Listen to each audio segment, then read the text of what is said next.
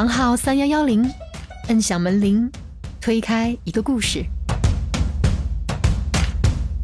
呃，就是我所能做的，就是在嗯当前的我的认知下去选择一个稳定的嗯职业，用稳定来去嗯应对未来的不稳定。我觉得投资理财也让我这个人变得更好了，因为投资会让自己呃随时的去检视自己的是不是出现哪些错误，不断的让自己去。嗯，反省就比如就比如说亏了钱，你是马上卖出，还是说是我我等它涨回去了，嗯再做？其实看起来只是一个行为，但其实是反映出你内心的想法，是你是真的想明白了，就是这个东西是值这么多钱，还是说你只是仅仅是因为某些名气没有去进行深入的一个了解才做的这样的一个决定？就是可以，其实把钱可以分成四笔。第一笔就是活钱，就是比如说像自己有一些几个月之内的一些钱就就留在这里，因为可能随时都要取出，随时都要用嘛。然后还有一些呢，就是嗯一到三年内使用的，可能这种的话可能要买一些嗯比较稳健的一些一些产品。然后如果说像呃三年甚至五年以上的这样的一些投资期限，虽然说它可能会有一些亏损，但是长期来看，不管是哪一个国家的股票市场，它都是能够跑赢通胀的，那么我们的钱才不会嗯得到过度的贬值。然后最后一个呢，就是要保险。往往上可能股票市场也许得到收入不一定很理想，但是是我们至少往下是要有一定的兜底。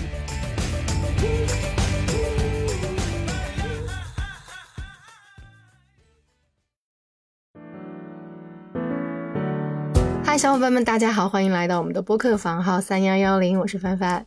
呃，然后呢，今天我们这期节目属于我录了这么多期播客以来第一次出现的录制事故，就是在小雨本来已经来到我家，然后我们录制完了，基本上已经录制了可能百分之七八十了哈，对，突然发现录的文件不见了，然后当时怎么找也找不回来，所以呢，就辛苦小雨当时白跑了一趟。啊，没事。呃，然后今天我们又重新线上录制，那我们就先有请小雨来给大家 say 个 hi。嗯。嗯，那这那应该是我第二次跟大家 say hi 了。嗯，大家好，我是小雨。嗯，我是嗯出生在一个西部城市，现在目前在某一个基层的单位，然后是国考上岸。嗯，我选择这个地方的原因是不想离家太近，但又不想离家太远。好矛盾。加上我对嗯这个地方比较熟悉，因为我之前在这里念书，可能这就是我的嗯对于点地区的一个选择。然后我大学之前都是在我家的县城长大，嗯，大学就想体验一下不同的生活，然后就去了嗯离家里比较远的一个省，嗯，现在已婚，然后娃已经一岁半了，嗯，就简单介绍一下自己吧。对对，我们今天这位小雨嘉宾哈，他其实是一个非常年轻但是有娃的男生，嗯，而且他之前来跟我们来邮件的时候是来了一封长长的那种思维导图，所以当时我的感觉就是说，哇，这个嘉宾。把他的工作和生活都拎得好轻啊，特别是在就是我们聊工资那一期的最后一位嘉宾，其实就是他，然后讲了一下他自己对工作以及对收入的一些观念，比如说他是如何做的投资理财。当时我其实就很想，我说小雨，咱快展开一下这个故事吧。所以今天我们就来邀请小雨跟我们好好的展开一下，比方说他是如何在大学里边收获他的第一桶金，是吧？嗯。嗯，好吧，那呃，我们就先还是按照我们的问题清单啊，来先问问小雨，呃，你对体制总体是一个什么印象？用三个词来概括。嗯，凡凡姐，我就用两个词吧，因为我对这两个词的体会很深。嗯，第一个词我觉得是稳定，嗯，就说俗一点，嗯，每个月都会嗯发工资，但是工资的浮动是很有限的，嗯，然后整体的人员的嗯整个工作环境人员的变动是嗯比较有限的。嗯，但是另一个词呢，我想说的是不稳定。嗯，为什么不稳定呢？我觉得你整个机构看起来就像是，就是像那种暗流涌动一样。嗯，其实背后发生了许许多多的一些各种各样的事情，比如说。嗯，可能年轻人多多少少都还是会考虑一些自己的成长空间啊什么的，但是，嗯，这是有很多的不稳定的因素在里面，就是你不一定自己努力的就一定能够怎么怎么样，而且觉得现在的世世界真的时代发展的非常的快，嗯，我们需要的技能是，嗯，需要学习的东西是越来越多的，嗯，如果说自己跟不上时代，我觉得这也是对于我自己来说也是一种不稳定的因素在里面，我会有一些，嗯，本领恐慌或者技能焦虑吧，或者就是如果说我去。这样定义的话。我理解到，你觉得在体制内可能就会更容易产生这种技能恐慌，对吧？对，那这样来形容这个不稳定，我就知道它是什么意思了。就是从我对你的了解来讲，我觉得你是一个希望自己能够一直不停的有发展变化，就是有一种终身学习的态度的人。呃，嗯，就如果说厚脸皮来说的话，我高中的时候就怎么说，可能像定个目标吧，就觉得自己想成为一个嗯终身学习的。我是属于越学习越快乐的那一种。对比方说，我当时我看到你说，你说，呃，当你的阅读量匮乏的时候，你都会产生恐慌，是吧？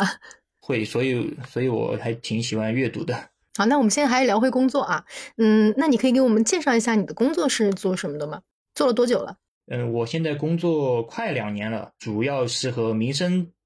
就是真的是基层和民生打交道比较多，是某一业务部门。对，对我所在的岗位也是在。基层岗对，所以会直接和我的服务对象有不少接触。嗯，明白。就是那对于你现在的工作来说，你觉得呃，我记得你在那个思维导图里边写过一句，你说要考前认真思考岗位的选择，你说事前的了解好过事后的反悔，要思考它与自身的性格呀、对生活的期待是否匹配。你觉得就是当时你在选择这个岗位的时候，你是怎么去着手做这个事情的？然后你这么选择了之后，你觉得它在你身上的效果怎么样？嗯，可能嗯，有一方面是是因为我的好朋友，嗯，不管是家里还是他自己，也是在这个部门，可能这样的算耳濡目染下吧，我就对我现在所在的部门可能有比较多的一些嗯了解，像工作的内容、工作的强度、人员的各种的配置，因为因为像我来说，嗯，有家庭有孩子的，我自己的嗯价值观是也是希望把一些时间是留给家庭，但是我了解到，嗯，有一些工作部门。经常加班的，在这样的一个考虑之下呢，我嗯倾向于选择我现在的嗯这个国考上岸的这个部门。嗯，哎，那假如说啊，就是你现在的角色就是你当时的那个朋友，然后呢，我们的听众就是当时的你，然后你你现在作为一个已经在里边的人，你会怎么跟听众，就是你的朋友们来介绍你现在这个工作呢？嗯，怎么去介绍？我觉得，尤其是因为我们体制是有一种不可逆的特特性在，所以，嗯，一定要去，嗯，慎重的去考虑。就比如说，我我先说一个别的吧。我觉得就有点像我们大大学报考志愿一样。其实，嗯，去了解到自己的一些，嗯，爱好、特点、性格，我觉得是，嗯，非常非常重要的。然后再去了解可能会到哪一些岗位。而且现在，嗯，从地区的角度出发的话。薪资方面的话，大概率是一个中上的水平。我算是一个比较嗯谨慎的乐观主义者，我觉得嗯都是会嗯好起来的。所以说嗯就是不管是自己的性格啊，嗯工作的内容啊，还是嗯实际的一些薪资收入啊，我觉得这些都是要去进行考虑的。但是我刚才注意到你说了一个词啊，叫做不可逆。呃，你可以展开讲一讲你说的这种不可逆是什么意思吗？嗯，不可逆，嗯，在那个。国考的公告备注栏会写着五年服务期，哦，是这个，只是五年，但其实，嗯，我觉得第一份或者前几份工作，嗯，这五年还是很重要的，会让自己，嗯，就是朝着，嗯，就是在自己的工作环境下的那个方向去发展，嗯，对自己整个人都会有很明显的一些。嗯，影响。如果说嗯辞职的话，可能会对自己，如果以后还想去考其他单位，可能好，我了解的好像是有一一些影响吧。嗯嗯，肯定会有的。那我刚才还听到你有聊，你说你的收入这个部分哈。然后我记得你当时参加就是咱们聊工资的那一期的时候，你说你觉得仅靠工资其实很难达到你对美好生活的向往。就是你能不能先跟我们说一下，就是你对美好生活具体有哪些向往？呃，简单来说的话，就是呃，就我家里不仅有我老婆，也有孩子，就他们对。嗯，就是有些东西有更好的一些追求，那么就代表我也有这样的一些动力。嗯，我比如说想买一些化妆品、护肤品，然后嗯，比如说想去有更多的一些旅游的一些体验。嗯，但是在当前的一个，我觉得在当前的一个经济周期下吧，嗯，我们目前的工资收入是很难去匹配这样的一些美好愿望吧。嗯，就是说目前如果仅靠工资。想要把老婆买得起的化妆品都能买上，然后再加上还能带宝宝出去旅个游什么的，你觉得还是挺难的，对吗？对。那你自己呢？你有没有其他的什么向往？我自己有什么向往？我觉得只要家里人开心，我就觉得挺幸福的。因为我我可能算是一个嗯低欲望的吧。我我只要有嗯良好的人际关系，在有空闲的时间去阅读，然后嗯在工作拼尽全力，我觉得这就是我的对于美好生活的的一些要求、一些追求吧。啊。我感觉到了，可能就是微信读书的会员一年能给你充满就可以了，对吧？对我微信读书原先有六百多个小时吧。可以可以可以，好，这个这个我能够理解到了。其实主要还是你挺爱老婆的。因 嗯，因为我觉得工作嗯，就不仅是满足自己的一种精神上的一种期待，而且呢，我也是要去养家的，然后让整个家庭过得更好。嗯，你现在的收入能够支撑你老婆的化妆品吗？呃，如果只单一项可以啊，但是有多就是有多项其他的支出的话，就嗯会存在一些困难。然后旅旅行呢，能支撑到什么程度？哦，那那旅行就拿自己的小金库啊。哦，哎，我们还没聊到小金库呢，自己先说出来。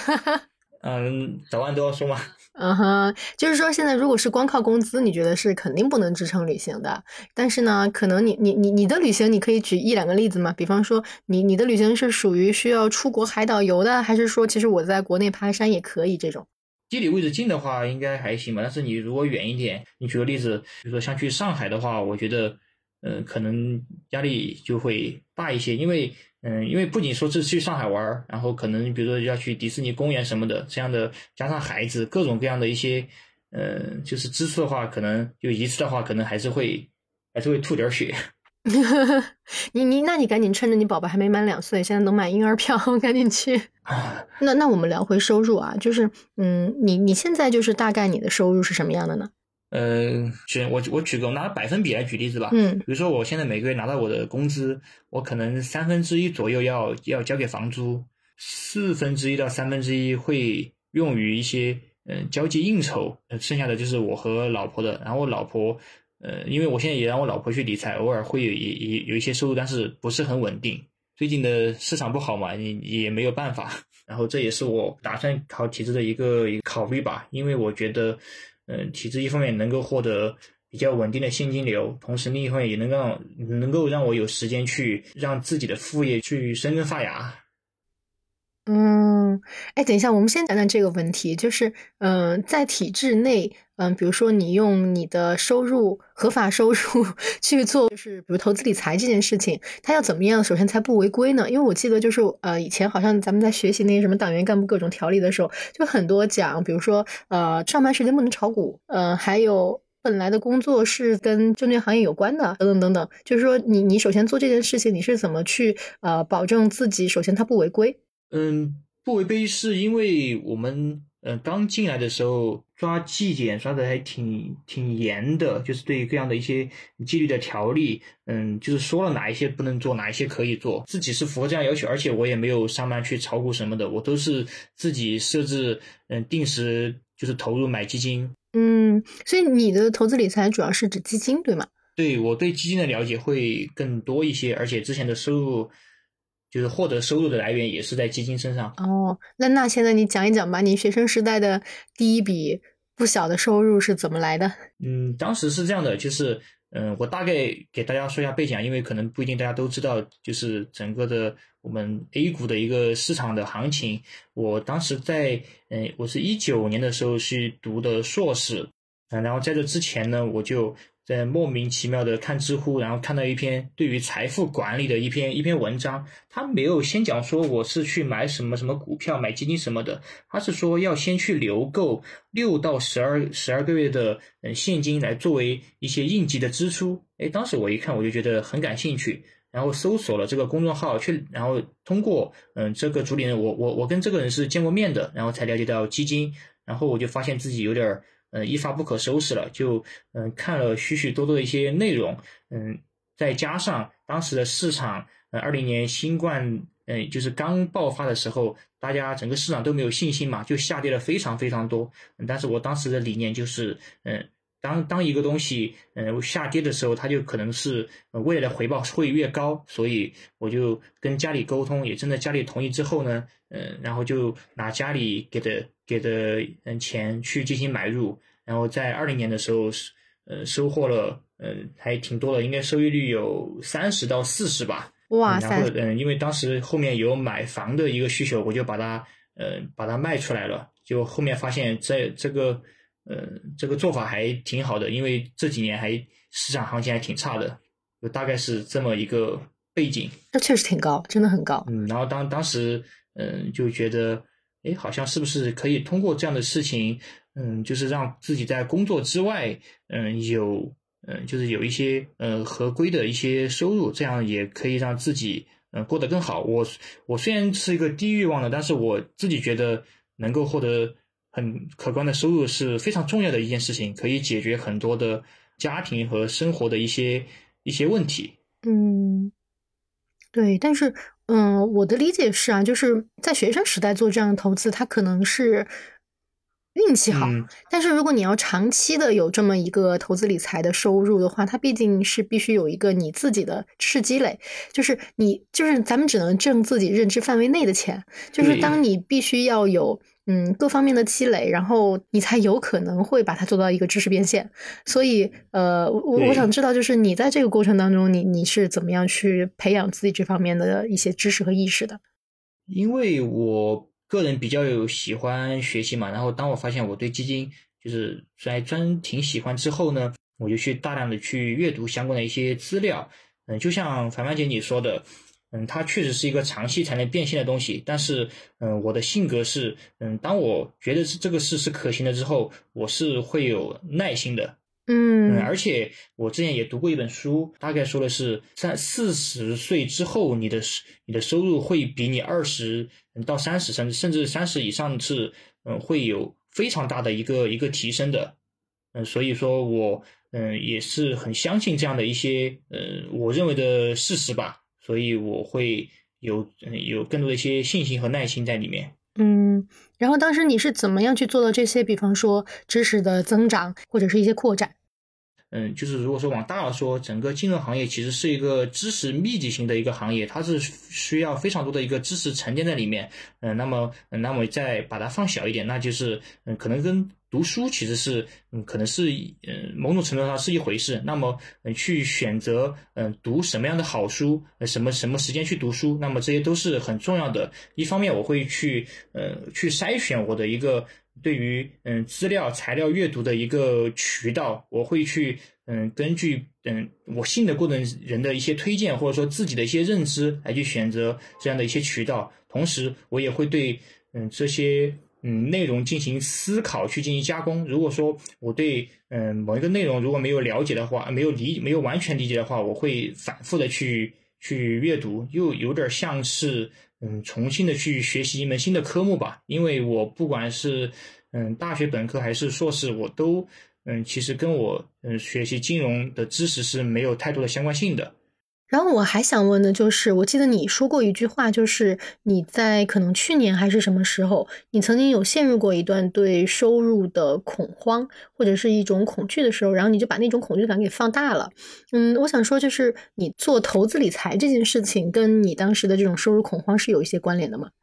嗯，当当然会有一些，因为嗯，就是人可能某些程度上他会去比较对比嘛。当你发现。嗯，别人能够嗯通过在同一个市场能够获得很多之后，嗯，我发我认为自己能做，只是因为嗯本金有差异，那么我就会心里会有一点儿嗯怎么说难过或怎么样，嗯，因为因为太因为当时是非常想嗯就是去提高收入，降低自己的一一种嗯焦虑焦虑感。你你是先有的这个收入恐慌，还是先有的就是对投资理财的学习？就是在这工作之后吧，嗯，可能会有一些，但是现在我已经，嗯，想的很想的很明白了。嗯，怎么个明白法？嗯，就是一方面，呃，我对未来是，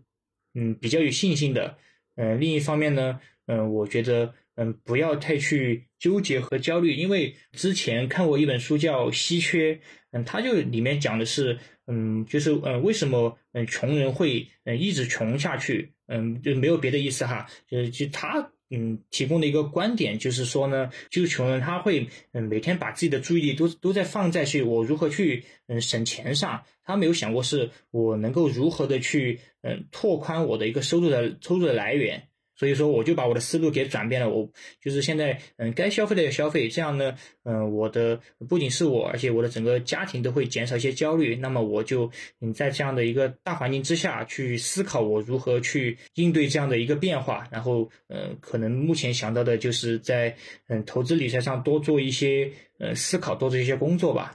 然后，这也是我自己在我的一个小小的公众号里面，嗯，提写到的一些思考。就是你的那个公众号，我有看过一些，还是蛮有意思的。就是它是你像像是一个日记一样，在记录你呃家庭的生活呀，记录你的一些就是理财的一些观念啊什么的，我觉得也挺有趣的。对，叫叫戴起名也，我厚脸皮的介绍一下自己。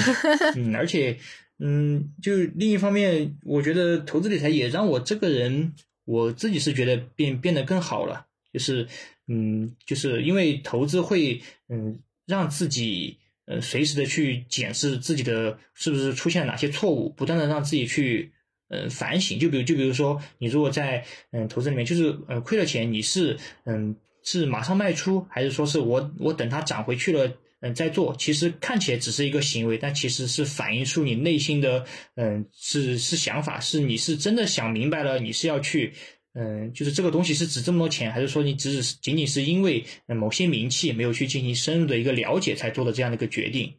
就是会从嗯这些嗯事情上去不断的去发现自己可能会存在一些问题，让自己变得更好吧。就是 K 线图里面是布满了人生的哲理。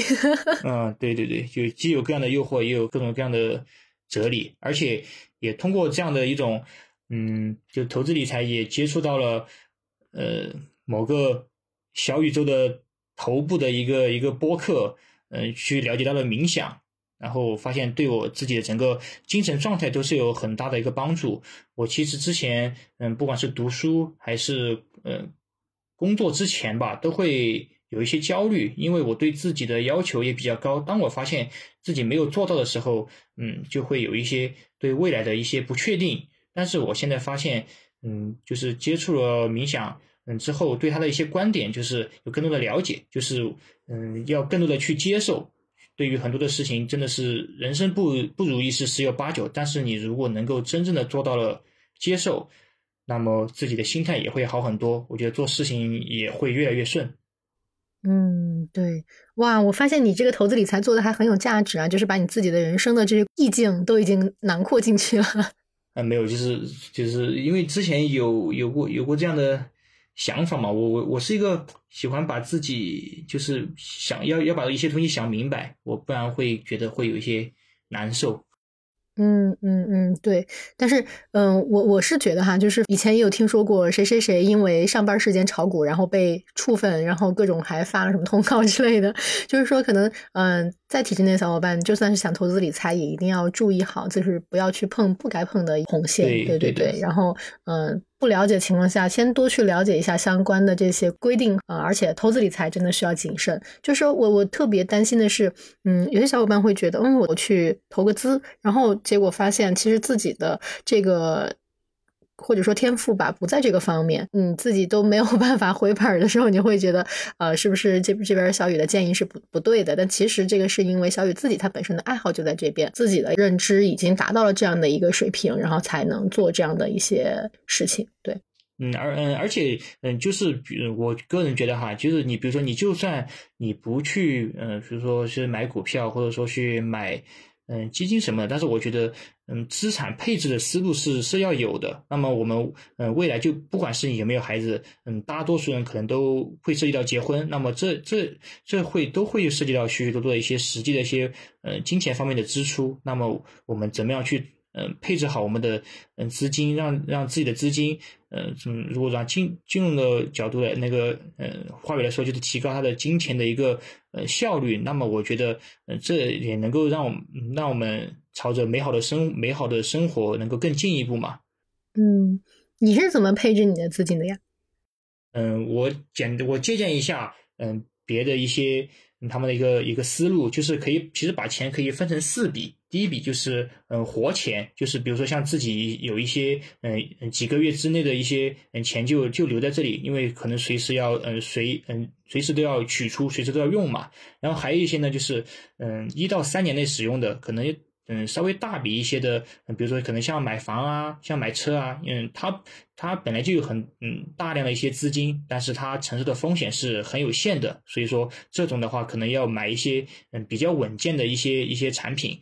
然后如果说像呃三年甚至五年以上的这样的一些投资期限，虽然说它可能会有一些亏损，但是长期来看。嗯，我我不管是哪一个国家的股票市场，它都是能够呃跑赢嗯通胀的，那么我们的钱才不会嗯得到过度的贬值，那么我们就应该去呃适当的去配置一些资产，为长期来做一些准备。然后最后一个呢，就是要保险。那么我们嗯往往上可能嗯股票市场也许得到了收入嗯就是不一定很理想，但是我们至少往下是要有一定的兜底。万一嗯我们的家庭成员出现了哪一些嗯身体上的嗯出现什么疾病啊什么的，那么保险也能够让我们嗯心心里更有一些保障，有一个兜底的一个作用在。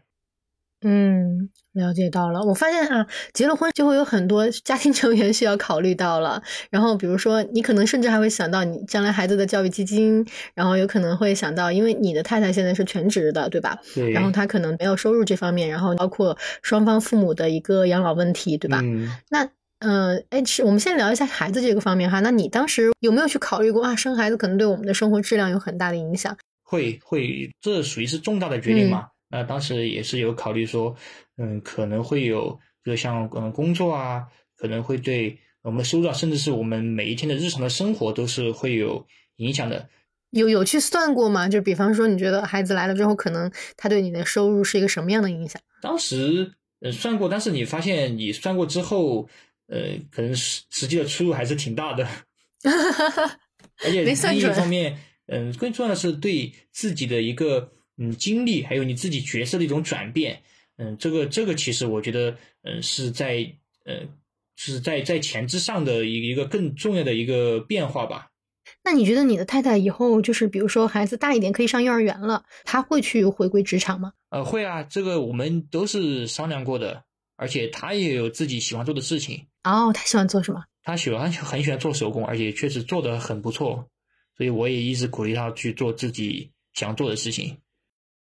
嗯，我以前也有同事，他也是就是太太一个人在家带孩子，因为他是属于他的，他们家人都不在四川，所以就是说家里人没有人可以过来帮忙带孩子那种。对我们我们家也是，对是这样的吧？我能够就是感受到，其实这种生活上压力其实挺大的。对，就是对于一个普通的公务员家庭来说，这种压力真的挺大的。嗯，所以你能够在做到这些什么投资理财啊，我觉得可能也是一个是出于你本身这方面你有兴趣爱好，另一个方面就是你自己的这种。嗯，怎么说呢？也经历过一些收入上的嗯不确定性吧，所以你最后有这样的一个决定，对吧？嗯，而且其实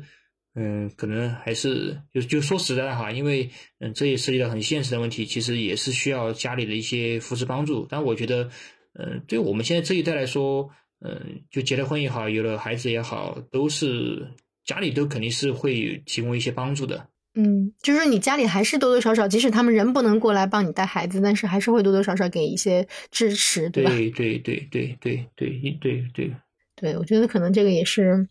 现在的年轻人这一代年轻人没有办法逃离的一件事情。对，不管是都是很是很现实的问题，就是就是说去刻意的逃避这些问题。就是我想有很好的一些精神上的一些满足或者生活，但是物质上我也一定要去呃，就是为自己的家庭去考虑，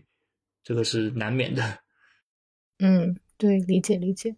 嗯，那我之前还有一个听友啊，他问了一个问题，正好你有娃，我就问一下你啊。他说，嗯，看到过最卷的教育，其实就发生在体制内，特别是很多就是教师家庭，爸爸妈妈都是老师的，或者爸爸妈妈都是公务员的这种家庭，都会特别的鸡娃，然后，嗯，甚至会有一些精英教育的培养。然后在这个方面的话，你怎么看？你是你对你孩子的未来的教育观大概是什么样的？我，我还是说我之前，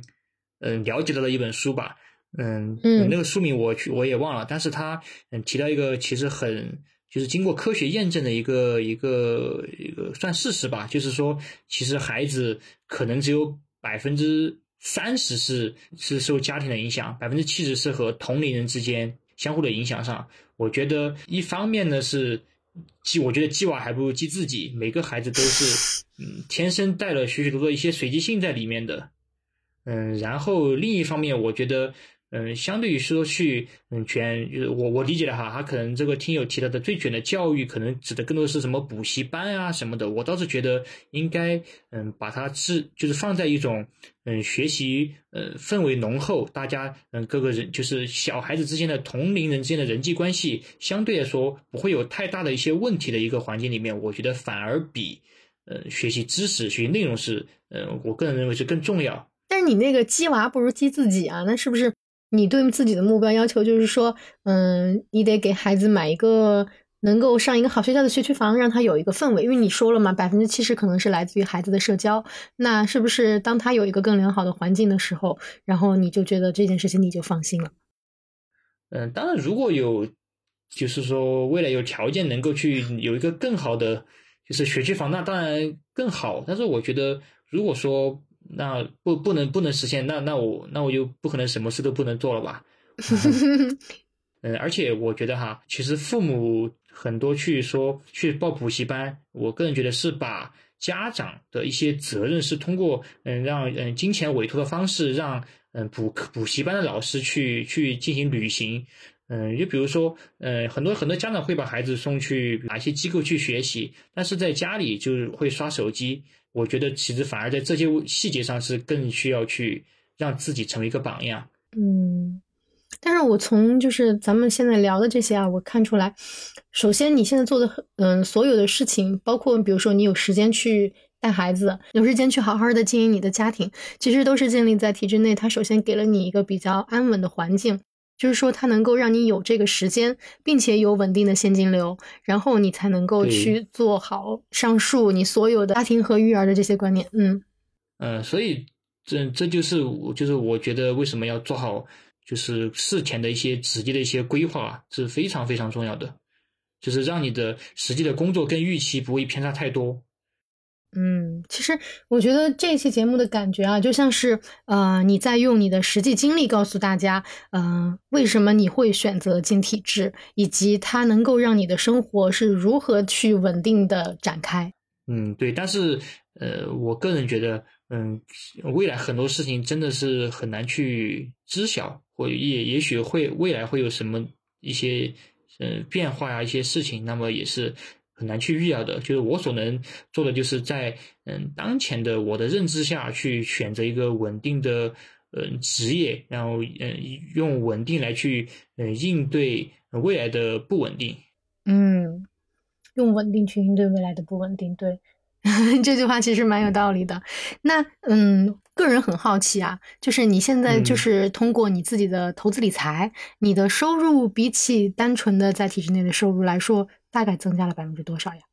这个能讲吗？可以讲啊，呃，那就稍微再多讲一些我的一些投资的一些呃观念。嗯，首先是，嗯嗯，因为我都是做一些波动比较大的，就是基金的一些呃买入什么的，它可能会有一些呃就是亏损，就是如果说专业术语叫回撤嘛，嗯，我是能够去呃接受这样的呃回撤，因为我的钱是可以去嗯去匹配，就匹配的，就是我这笔钱是嗯短期是不用的。嗯，那那么我就会比较的嗯心安，不会说有太多的一些顾虑。嗯，其次呢，我对自己的呃风险的一个呃偏好是有明确的认知的，我是能够清晰的知道自己是能够接受多少的嗯亏损，就是可能的暂时的一些账面上的亏损吧。对，所以嗯，如果如果说回到凡凡姐你提的问题的话。嗯，我当前的就是通过投资理财的收入其实是很有限的，可能当前的是在嗯十以十以内吧，就五到十左右就提升。但是，但是我我我知道我未来一定会会比现在好很多，所以嗯，我就慢慢的去等待就好了。嗯，对，就像你那个公众号的名字啊，戴启明。对，就是我当时看这个，就看蔡戴启明这几个字，很有很有感触，就是真的是。嗯，去去等待，然后就像种庄稼一样，先去播种，然后再等待，然后再最终等待一个还不错的一个结果。嗯，所以嗯，也是就是投资让我变成这样的一种状态吧。啊，所以说从我的角度上说，我觉得大家都可以去了解了解，学习学习，就不一定你会去呃实际的去去买入呃什么什么金融产品，但是嗯，我觉得会让我们都会变得更好。嗯，对，所以我觉得就是说，可能投资理财这种东西，有一些就是可能我们没有办法像你一样去操作的东西啊，我们不去碰。但是呢，起码让我们知道钱不要放一个篮子里。对，而且还有一方面是你能够去嗯，去重新的认认识，就是什么是什么是钱。嗯，也会让你呃，也许会在未未来也会去更多的去注重自己的。一些开支出、开支什么的，我也是在投接触了之后，我现在是固定的会去记账，然后才去了解到自己的嗯支出的支出的一些组成，然后这样呢也能够更好的去控制自己在哪些方面是不要超支。嗯，哎而且我觉得这个好像还挺有利于你，就是控制和规划你的生活。就是它可能不仅仅是一个对钱上面的一个一个一个啊，我要增加我的收入，而是一个对整体生活的把控。对对，就就像公司一样嘛，你公司等于收入减支出。你如果说你的收入高，但是你的支出也高的话，其实也是嗯不稳定的。因为说实话哈，每个人的嗯具体的情况不一样，他对于整个投资的理解，然后他的一些。嗯，说实说风险偏好啊，他的一些投资的期限啊，他的一些嗯，对于当前的一些理解啊，都是不一样的。我像我很多朋友也会去嗯问我，嗯，就说对于当前的一些理解，嗯，其实我也了知道他们有些是想让我去给他们提供嗯代码什么的，嗯，但是嗯，我就慢慢的跟他们说，一是我不会给他们提供任何的具体的建议，二我会嗯让他们去鼓励他们去学习投资理财，欢迎大家在我的公众号留言。